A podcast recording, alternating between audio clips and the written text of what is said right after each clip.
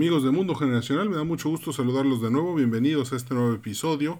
Hoy vamos a platicar con mi amiga Diana Rebollar acerca de los hábitos. Así que no se vayan. Agradecemos a nuestros patrocinadores Ticketopolis, The Yucatan Consulting Group, Grupo Terza y Fundación Valleviv por todo su apoyo para hacer posible este episodio. Arrancamos.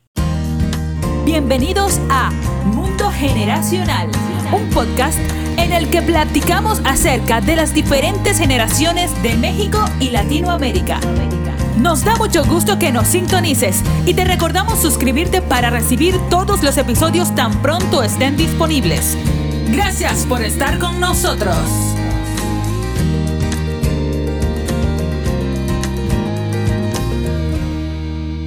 Amigos de Mundo Generacional, bienvenidos a este nuevo episodio Espero que se estén divirtiendo mucho. Estamos en verano, de vacaciones, y pues ya me di cuenta de que andamos pasándonosla bien. Qué bueno, hay que disfrutar, hay que agarrar pilas para poder regresar con todo. Tan pronto terminen las, este periodo de verano y empecemos de nuevo a trabajar con todo eh, a mediados de agosto.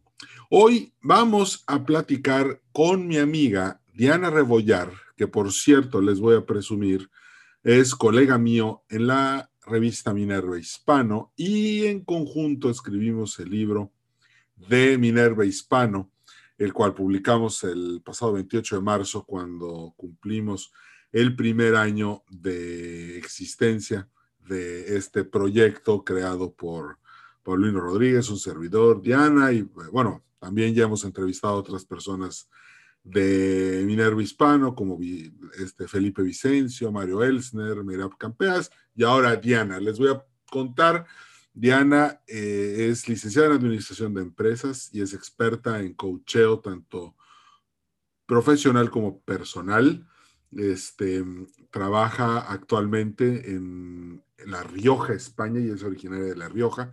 Y tiene un podcast muy interesante que se llama Madera Emprendedora para que de una vez lo busquen en Spotify y lo empiecen a seguir. Diana, bienvenida a Mundo Generacional, ¿cómo estás? Bueno, estoy encantada, Edwin, de que me hayas invitado y de estar aquí contigo y, con toda la gente que, aprende de tu podcast. Gracias. No, hombre, Diana, eh, créeme que el, que el placer es mío y además estamos todos muy contentos de poder platicar de este tema tan interesante que son los hábitos. Ahí dicen por ahí que el hábito hace al monje, ¿no?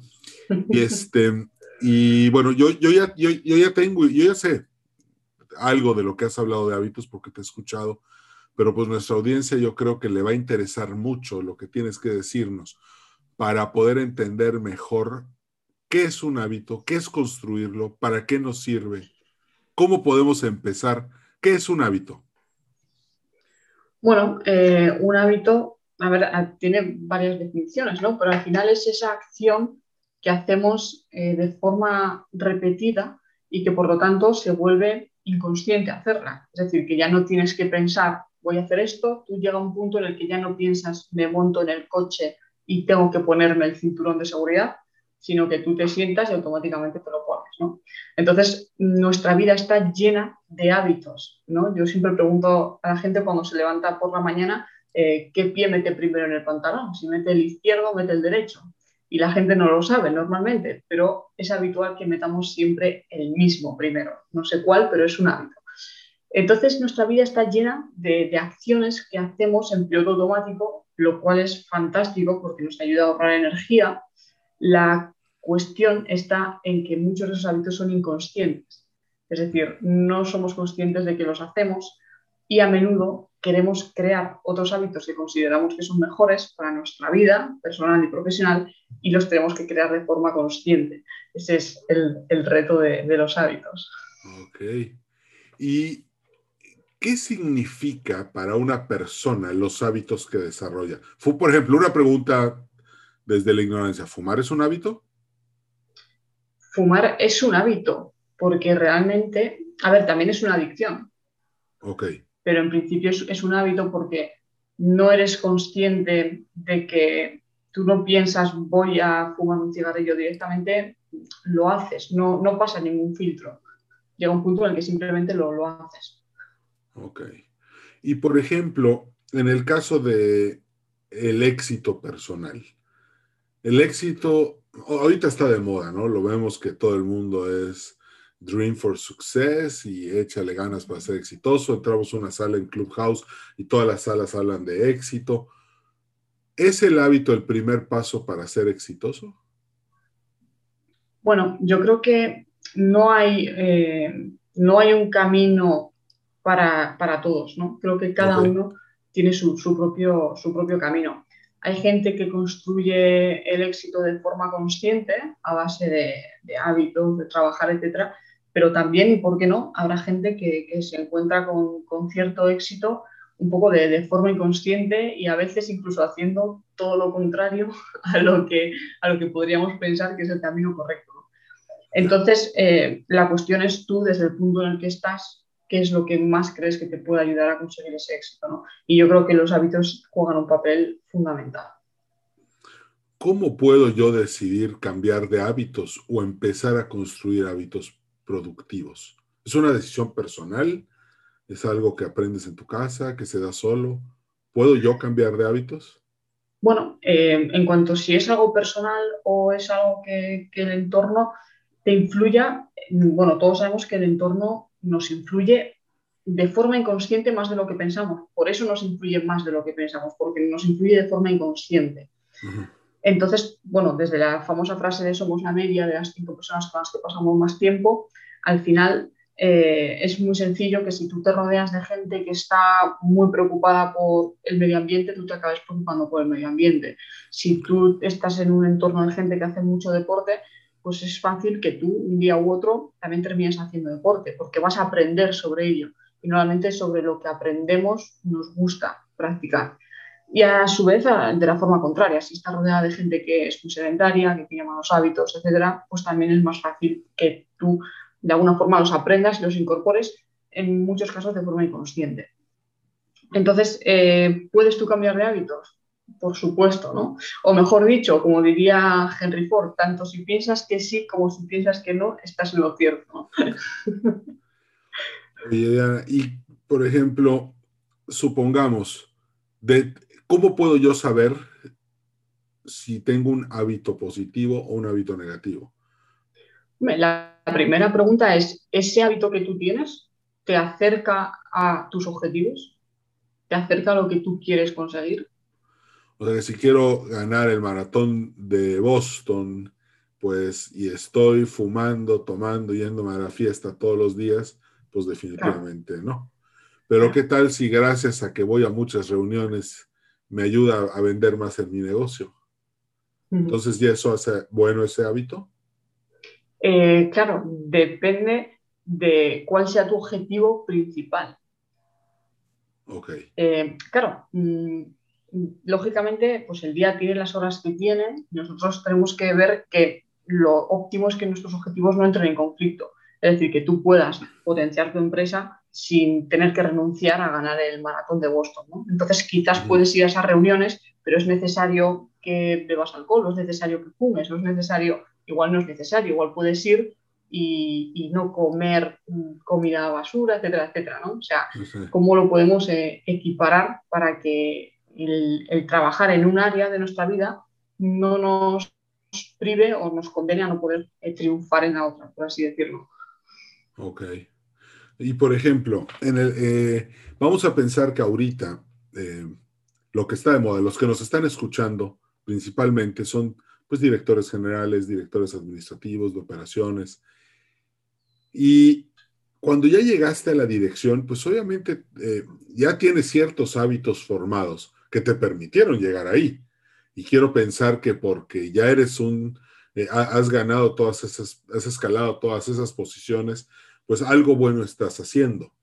Sin embargo, tal vez también estás en un círculo de confort y necesites un, un desafío en tus hábitos para incluso ser mejor todavía.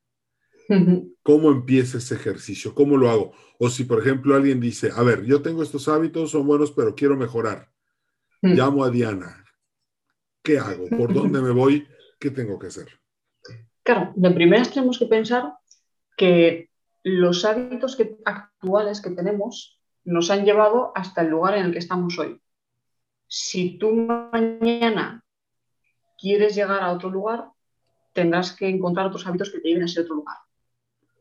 ¿Vale? O sea, eh, ese sería el primer punto. Es decir, lo que he hecho hasta hoy me lleva a donde estoy hoy. Y luego eh, habría que preguntar a esa persona qué inquietudes tiene. Es decir, tú has llegado a ser a un puesto de, dirección, pero ahora ¿qué quieres? ¿Quieres seguir escalando? ¿Quieres equilibrar tu vida personal y profesional? ¿Qué quieres hacer? ¿Quieres rendir más? De nuevo, lo primero siempre, o sea, el objetivo, los, hábitos forman parte de un plan de acción, ¿vale? Y ese plan de acción tiene que estar supeditado a, a, un, a un objetivo. Entonces, la primera pregunta siempre es, ¿qué quieres conseguir? Intentar hacer ese objetivo lo más smart posible, ¿no? Porque solamente eh, eh, ahora vamos a ver qué necesitas, ¿no? Y de ahí vamos a llegar a hábitos. Ok. Oye, y bueno, ¿cuál es el, Vamos a suponer que dos personas tienen hábitos muy buenos, pero uno, las circunstancias no lo favorecen tanto como al otro. Entonces, el hábito sí, pero también las circunstancias juegan un rol muy importante en lo que pasa en tu vida. ¿Cómo podemos equilibrar? ¿Cómo podemos buscar mejores oportunidades? ¿Cómo nuestros hábitos nos pueden llegar a la nueva frontera? hablando en términos de superación, un poco de citando a Kennedy, para no tener que encontrarnos con que la vida se vuelve monótona. Déjame te digo por eh, qué te hago esta pregunta, porque yo recuerdo que, en la academia mucha gente me decía, oye, pero es que ya te diste cuenta que hacemos de lunes a viernes exactamente lo mismo todos los días sin...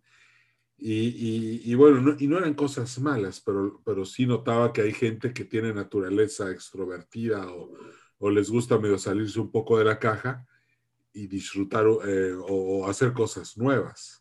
¿Cómo, equilibramos todo este ambiente para poder ser buenos tomadores de decisiones? Claro, eh, primero en relación al, entorno, si ante los mismos hábitos a una persona le funcionan o le están generando unos resultados más óptimos que a otro. Eh, eso lógicamente puede ser así, nuestras circunstancias eh, condicionan, aunque no, no, suelen determinar, más bien nos condicionan Depende en qué país hayas nacido, depende de qué región, depende de en qué familia, ¿no? Todo eso nos puede condicionar. Mm, ahora bien, yéndonos un poco al, estoicismo, la clave está en decir, bueno, yo me voy a centrar en mi círculo de influencia, es decir, en todo aquello que sí depende de mí y lo que no depende de mí, mm, sé que está ahí, pero no tengo esa influencia inmediata, no le voy a dedicar tiempo ni energía. ¿Vale? Yo siempre pongo el ejemplo de cuando éramos pequeños y teníamos un examen y de repente dices, has suspendido. Dices, ¿por qué? ¿Qué variables influyen en que hayas suspendido? Porque influyen las horas de estudio, el sueño, lo que te lo hayas preparado. Eh, también influye que, que, el examen sea fácil o difícil o que el profesor te tenga manía. pero de ahí, ¿cuáles dependen de ti?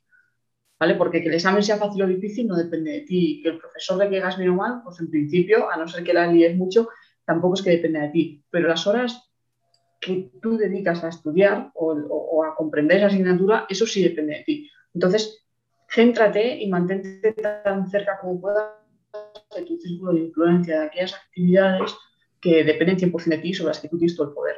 Porque si no, es cuando llega la frustración, es cuando llega eh, los problemas porque te, estás queriendo controlar lo que no puedes controlar. Y hay cosas que hay que, en las que podemos influir y hay otras que simplemente hay que aceptar. Entonces ese, ese punto para mí es clave, tener muy claro el foco donde nos tenemos que, que centrar.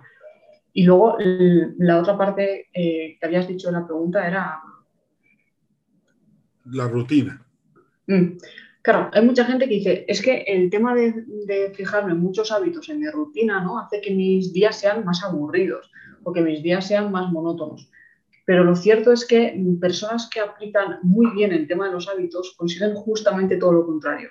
Es decir, esa autodisciplina de tener hábitos les permite después conseguir más cosas por esa constancia, por esa perseverancia y, y después tener incluso más tiempo libre para hacer lo que realmente quieras. De la otra forma, cuando no tienes hábitos es como que tienes una falsa sensación de libertad que no es real, porque en realidad estás todo el día de aquí para allá. Tú te crees que, que lo puedes hacer cuando quieras, etcétera, pero estás con una falsa libertad. Entonces, cuando tú consigues tener unos hábitos que te llevan hacia aquello que quieres conseguir, es mucho más sencillo que lo consigas o más probabilidades de que lo consigas. Y luego, además, mm, te da una libertad real en los momentos en los que, en los que ya bueno, pues porque acabas antes con tus tareas profesionales, porque consigues esos resultados que deseas, etc. Oye, mencionaste el, estoicismo. Eh, te voy a decir que e, este es, la, es el estilo favorito de este podcast, el estilo de vida favorito. Eh, muchos estoicos eh, escuchan el programa porque todo lo que decimos aquí cuadra perfectamente con los estoicos. ¿Cómo el estoicismo te ayuda a crear mejores hábitos? El punto número uno, el que, el que acabo de decir, ayudándote a centrarte en tu círculo de influencia, es decir, en lo que realmente eh, depende de ti. Y a partir de ahí, es que prácticamente la filosofía estoica te invita a, esto, ¿no? Te hablan de, esas virtudes que hay que practicar, te hablan del amor fati, de aceptar el destino, que viene a ser lo mismo. Es decir, lo que no puedes cambiar, lo que no depende de ti, lo tienes que aceptar. Y, bueno, es que prácticamente eh, la filosofía estoica en sí mm, habla mucho de, hábitos y, de todo esto que, estamos comentando. Se, centran, se centran mucho ahí. Ah, tocaste un punto muy interesante porque dijiste que en realidad el que tiene buenos hábitos va a tener más tiempo libre, va a tener más dominio, más control sobre lo, que hace y al final de cuentas va a ser más libre que el que cree que anda, que por no tener hábitos es libre. Mm. Entonces, ¿cómo le explicamos a un emprendedor, a un alma libre, que es mejor que se vaya apegando a desarrollar un sistema habitual para generar em, éxito en su empresa? Y que no ande como aquí en México decimos como gallina descabetada, ¿no? Que gallina sin cabeza, por todos lados sin lograr absolutamente nada. Claro, lo, que se, ha dicho también muchas veces es el tema de que, que la inspiración te pille trabajando. Cuando tienes un trabajo que igual es más creativo o es más de gestión, que no es tanto a mano de obra, ¿no? Da un poco la sensación de, va, lo puedo hacer cuando quiera o no, es que necesito estar inspirado para trabajar. Pero lo cierto es que eh, la inspiración te tiene que pillar trabajando y, tú tienes, y muchas veces el trabajar, el crear ese contexto también llama a, esa inspiración o a ese trabajo mm, bien hecho, ¿no? Con foco. Y aquí, eh, ¿por qué los hábitos nos, ayudarían a esto? Porque si tú te pones un, un bloque de trabajo de 90 minutos y estás 90 minutos a fuego trabajando en la tarea que te hayas propuesto, y no hay distracciones, es decir, no hay WhatsApp, no hay redes sociales, no hay correo, no hay equipo que te moleste. Estás 90 minutos y sacas una cantidad de trabajo brutal. Sin embargo, si tú no tienes el hábito de tener bloques de trabajo en los que estés plenamente concentrado, tareas que podrías desarrollar en una hora las acabas desarrollando en tres. Y eso eh, es una falta de hábitos, en este caso, de, de productividad. Pero como esto nos ocurre en muchas cosas. El hecho de no tener eh, esos sistemas y esos hábitos en nuestro día a día hace que al final eh, se nos escurra mucho, mucho tiempo. Y el nombre del podcast es Mundo Generacional. Hablamos de todas las generaciones, eh, principalmente las X y los millennials. ¿Cómo ves ahorita la actitud de tu generación, tú eres millennial, hacia los hábitos? ¿Crees que están eh, de verdad haciendo la tarea o les falta? Y en caso de que les falte, ¿qué hay que hacer para que tu generación empiece a valorar más todos los temas de los hábitos? Bueno, em, mi generación, mm, yo creo que estamos eh, sobreestimulados, tanto virtualmente como presencialmente en las ciudades es un entorno que no es el, nuestro natural, está muy, muy alejado. ¿no? El de nuestros abuelos era un entorno que, aunque también era alejado, era mucho más cercano a, nuestra, a nuestra naturaleza.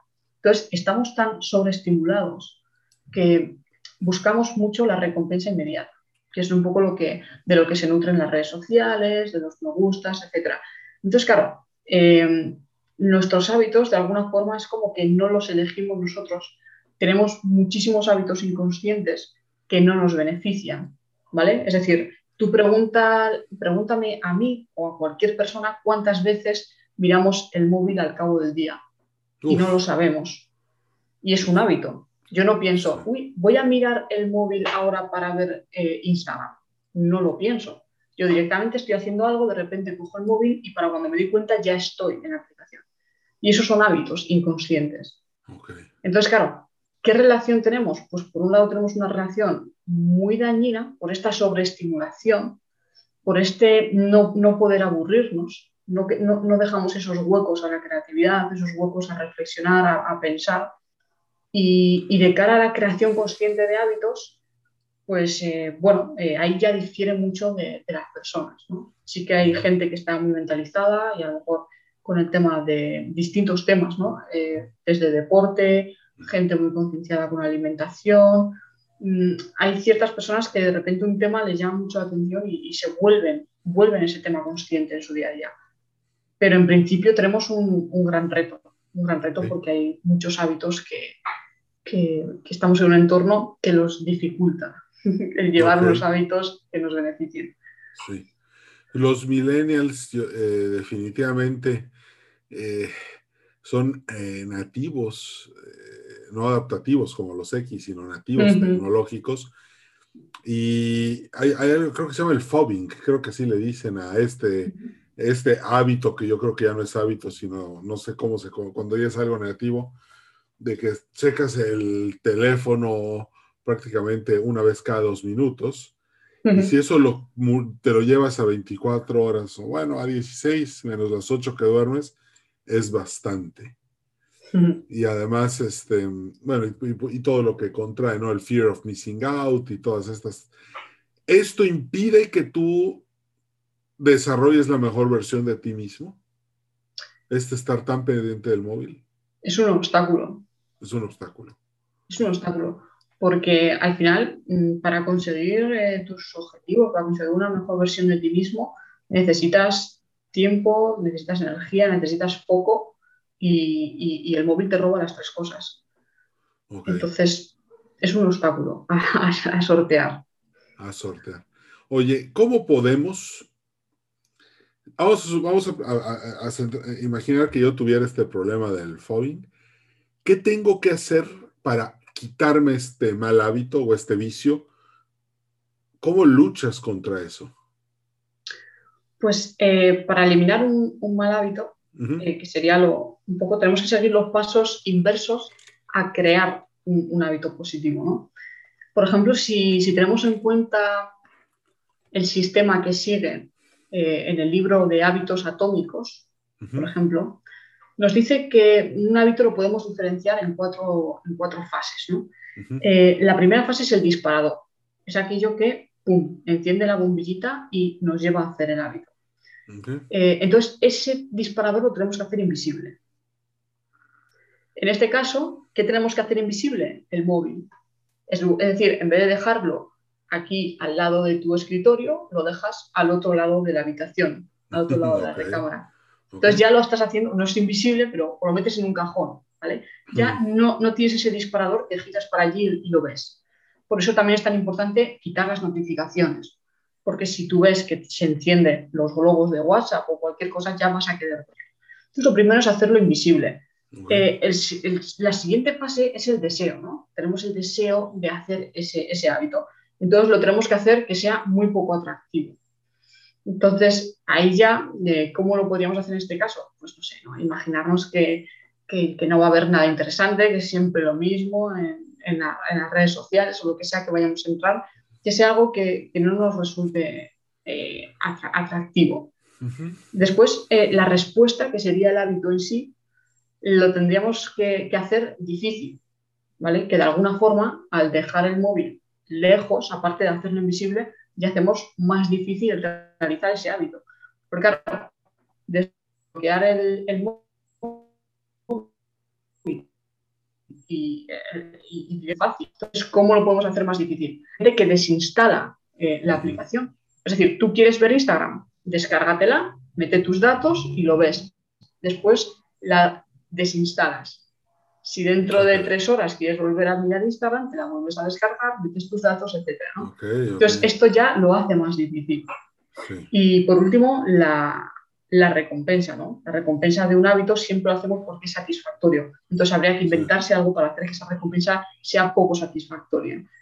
No sé, castigarte cada vez que, lo hagas, no, no, sacando el látigo, pero diciendo, bueno, cada vez que, lo haga, no sé, o cada vez que lo haga bien, cada, cada vez que esté una tarde sin, sin, mirar el móvil durante toda la jornada, sin mirar Instagram, por ejemplo, durante toda la jornada de trabajo, me voy a premiar con, con algo que te guste y a poder ser que no sea nocivo. Sí, sí, sí. Estaba pensando eh, de bajar de peso, pues el premio es la báscula, ¿no? Ver que bajaste un kilo, ¿no? Oye, este, está interesante. ¿Cómo se llama este libro que nos recomendaste?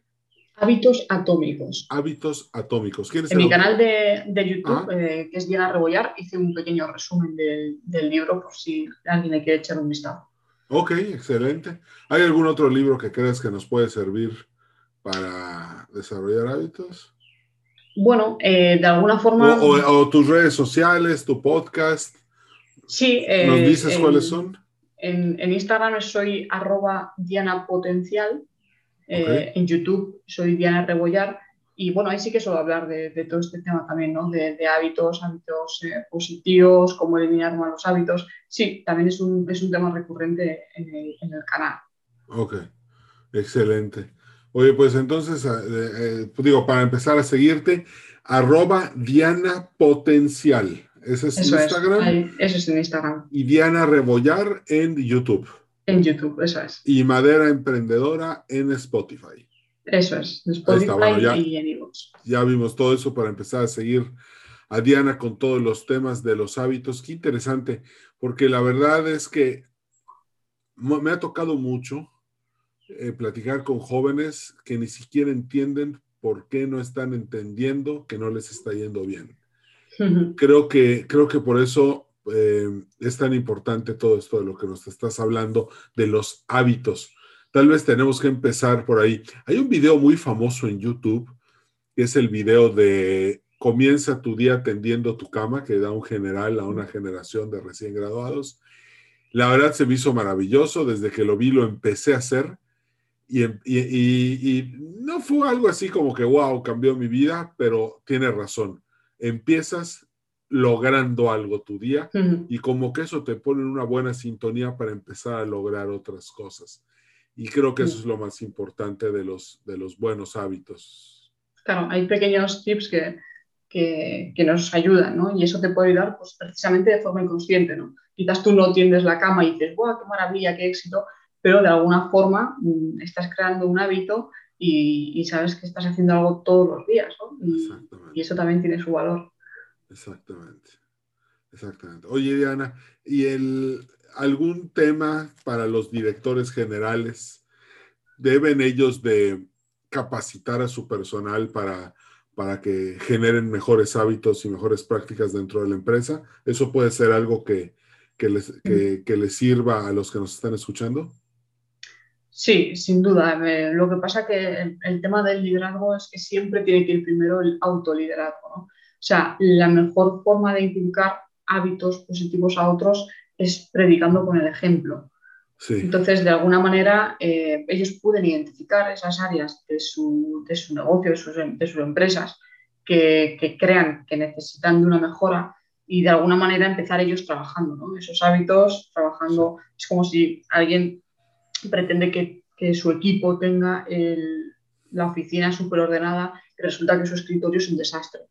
Pues bueno, eh, debería empezar eh, organizando su, escritorio y luego eh, ya trasladarle a los demás, oye, vamos a intentar dar otra imagen, vamos a intentar que esto esté más, ordenado.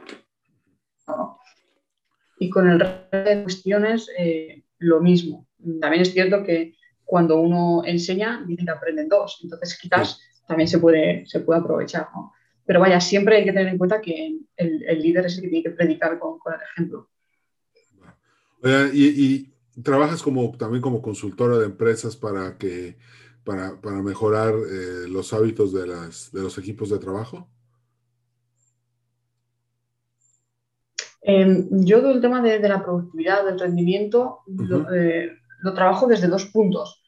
Eh, por un lado, eh, toda la parte que tiene que ver con la productividad del día a día, es decir, con la gestión del tiempo. Y por otro lado, todo lo que tiene que ver con los cuatro cuadrantes del potencial humano, que es el cuadrante físico, el cuadrante emocional, el cuadrante intelectual y el cuadrante espiritual. Que básicamente de lo que se trata es de potenciar estos cuatro cuadrantes al máximo para tú estar al 100% y así poder rendir al máximo. En el caso del cuadrante físico, una persona que se alimenta mal, que no hace nada de deporte y que duerme poco, pues es difícil pensar que pueda rendir a su máximo potencial. Claro. Entonces, eh, con el tema de las emociones, por ejemplo, que es un caballo de batalla, eh, ocurre lo mismo. Si no sabemos gestionar nuestras emociones y tenemos una discusión en casa o un problema y todo el día lo tenemos en la cabeza, es muy difícil rendir a un nivel óptimo. Entonces, trabajar los cuatro cuadrantes eh, nos ayuda a estar nosotros bien, a crecer nosotros para luego poder rendir a tope. ¿no? Y por otro lado estaría esa parte de productividad práctica, ¿no? que es esa gestión del tiempo con la que estamos ahí todos eh, peleándonos constantemente, pero que se puede, se puede también crear buenos hábitos y, y trabajarla. Excelente. Va. Hoy, Diana, pues la verdad, qué interesante. Muchísimas gracias por todo esto que nos platicaste. Eh, me, gustaría invitarte otra vez al programa. Este, este, si me aceptas de nuevo, pues en unos cuantos episodios creo que podemos volver a hablar de este tema. Qué interesante está. La verdad es que ya, estoy pensativo ahorita de los hábitos que tengo durante el día y de lo que tengo que cambiar. Eh, qué interesante esto del cuadrante. Deberíamos de hacer te, invito no al programa, pero creo que nada más para... Un podcast sobre los cuatro cuadrantes. Los cuatro cuadrantes. Creo que eso sería un tema muy interesante para empezar a trabajar nuestros hábitos ahí. Y, este, y, creo que todo, toda la audiencia podría ganar mucho escuchando de, de, más de ese tema y de tu experiencia y de todo lo que haces. Este, bueno, encantada. encantada. Gracias por aceptar, Diana. Gracias por aceptar. Bueno, pues este, se nos acabó el tiempo también, se nos, se nos pasó volando en un, este, pero pues eh, gracias a todos por habernos sincronizado hoy, gracias a nuestros patrocinadores, Fundación Valle VIP, que eh, es una organización que ayuda a las personas víctimas de la violencia en el noroeste de México. Gracias a Grupo Terza, si estás pensando en coche nuevo o en llantas nuevas, conócelos www.grupoterza.com.mx para que te compres tu Renault, tu Jack o tu Peugeot nuevo. A Yucatán Consulting Group, por si estás pensando hacer negocios en Yucatán, México, acércate para que puedas trabajar con ellos. Y finalmente a Ticketopolis, que es el auditorio virtual más grande de América Latina y es importantísimo que lo metas a tu marketing mix para aumentar tu base de clientes. Así que eh, gracias a nuestros patrocinadores por hacer posible este episodio. Me despido de todos ustedes. Gracias. Seguimos en contacto. Cambio y fuera. Gracias por haber escuchado Mundo Generacional. En nombre de todo el equipo te deseamos mucho éxito. Danos un like en Facebook, Podcast Mundo Generacional y suscríbete al boletín semanal en edwincarcano.com slash contacto.